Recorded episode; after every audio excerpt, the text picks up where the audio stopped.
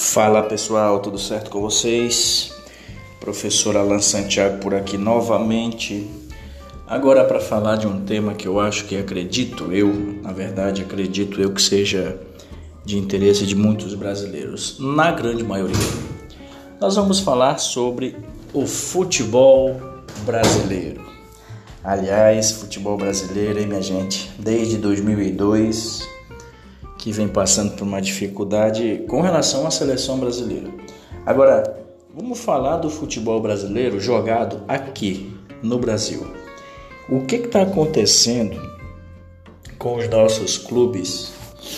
Ou será que a nossa safra de jogadores excelentes e brilhantes chegou ao final?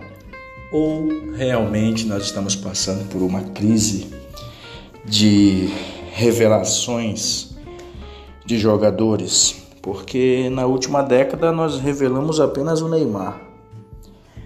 Depois de muito tempo veio o Vinícius Júnior e outros aí. Nós temos excelentes jogadores, todo mundo sabe disso, mas a gente sabe também que o que foi a década de 80 e 90 para o que está acontecendo agora, no início dos anos 2000 até hoje, a gente tem aí muita dificuldade com relação a assistir o futebol brasileiro, principalmente o jogado no Brasil. Fica aqui essa esse desabafo, não sei se é desabafo o nome disso, mas fica aqui essa, essa reflexão. Né? O futebol brasileiro, acredito eu, pode mudar, melhorar muito, mas muito mesmo.